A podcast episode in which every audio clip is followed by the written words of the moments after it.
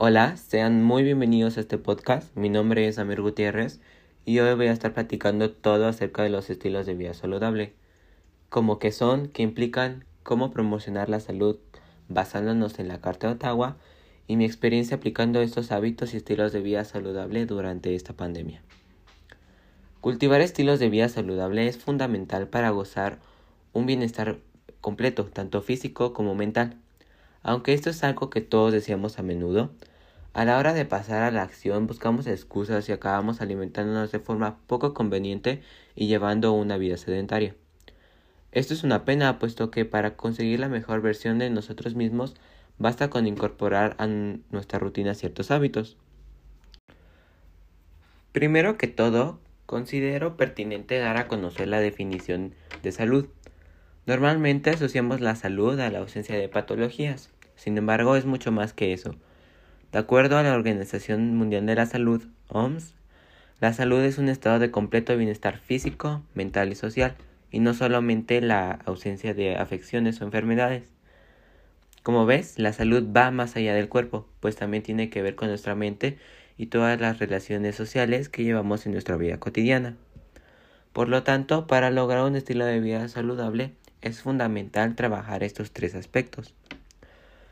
Con esto podemos definir ahora lo que es un estilo de vida saludable, que es todos aquellos hábitos de nuestra vida diaria que nos ayudan a mantenernos más sanos, o sea, en un estado de salud y con menos limitaciones funcionales. Con fines de conocer o ayudarnos de alguna forma a tener un mejor estado de salud, se creó la Carta de Ottawa que busca promover precisamente la salud. La primera conferencia internacional sobre la promoción de la salud, reunida en Ottawa el día 21 de noviembre de 1986, emite la presente carta dirigida a la consecución del objetivo Salud para Todos en el año 2000.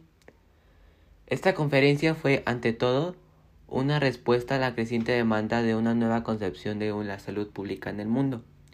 Si bien las discusiones se centraron en las necesidades de los países industrializados, se tuvieron también en cuenta los problemas que se atañen a las demás regiones.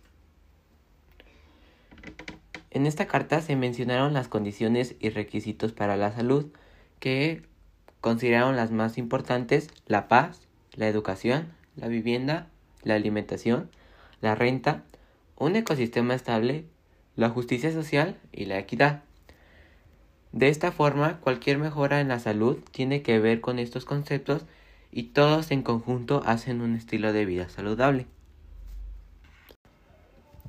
La promoción de la salud favorece el desarrollo personal y social en tanto que proporciona información de educación sanitaria y perfecciona las aptitudes indispensables para la vida. De este modo se incrementan las opciones disponibles para que la población ejerza un mayor control sobre su propia salud y sobre el medio ambiente para que opte por todo lo que le proporcione la salud.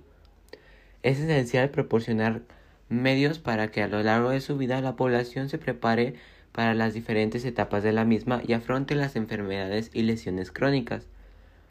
Esto se ha de ser posible a través de las escuelas, los hogares y los lugares de trabajo y el ámbito comunitario, en el sentido de que exista una participación activa por parte de las organizaciones profesionales, comerciales y benéficas, orientado tanto al exterior como al inferior de las instituciones mismas. De esta forma, la Carta de Ottawa considera pertinente lo siguiente para promover la salud en los hogares, casas y en la sociedad en general. La promoción de la salud consiste en proporcionar a los pueblos los medios necesarios para mejorar su salud y ejercer un mayor control sobre la misma. Para alcanzar un estado adecuado de bienestar físico, mental y social, un individuo o grupo debe ser capaz de identificar y realizar sus aspiraciones, de satisfacer sus necesidades y de cambiar o adaptarse al medio ambiente. La salud se percibe pues no como el objetivo, sino como la fuente de riqueza de la vida cotidiana. Se trata, por lo tanto, de un concepto positivo que acentúa los recursos sociales y personales, así como las aptitudes físicas. Por consiguiente, dado que el concepto de salud como bienestar trasciende la idea de formas de vida sana, la promoción de la salud no concierne exclusivamente al sector sanitario. Otro aspecto muy importante es proporcionar el concepto. Una buena salud es el mejor recurso para el progreso personal, económico y social y una dimensión importante de la calidad de vida.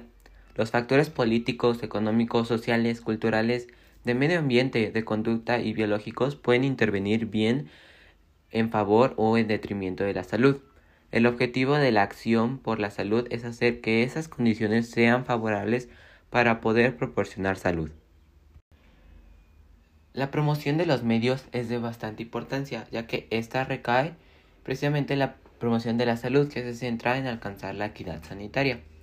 Su acción se dirige a reducir las diferencias en el estado actual de la salud y de esta forma asegurar la igualdad de oportunidades y proporcionar los medios que permiten a toda la población desarrollar al máximo su salud potencial. ¿Esto qué implica?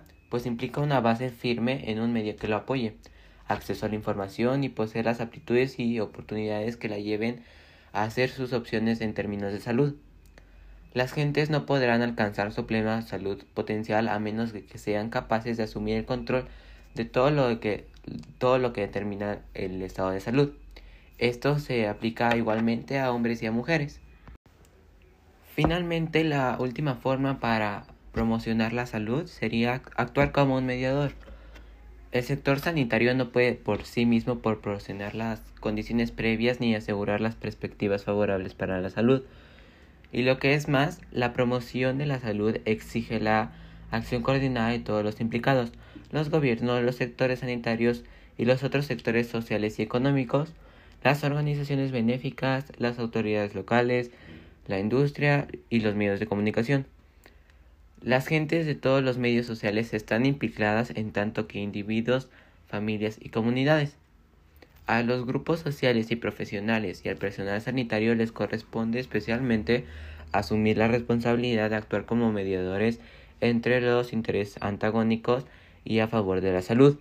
Las estrategias y, los, y programas de promoción de la salud deben adaptarse a las necesidades locales y a las posibilidades específicas de cada país, región y tener en cuenta los diversos sistemas sociales, culturales y económicos.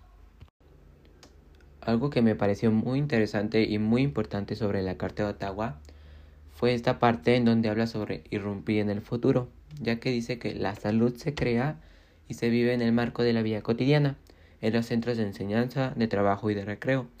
La salud es el resultado de los ciudadanos que uno se dispensa a sí mismo y a los demás, de la capacidad de tomar decisiones y controlar la vida propia y de asegurar que la sociedad en que uno vive ofrezca a todos sus miembros la posibilidad de gozar un buen estado de salud.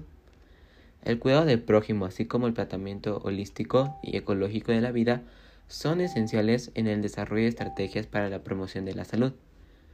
De ahí que los que les corresponde en puesta en práctica y evaluación de las actividades de promoción de la salud deban tener presente el principio de la igualdad de los sexos en cada una de las fases de planificación.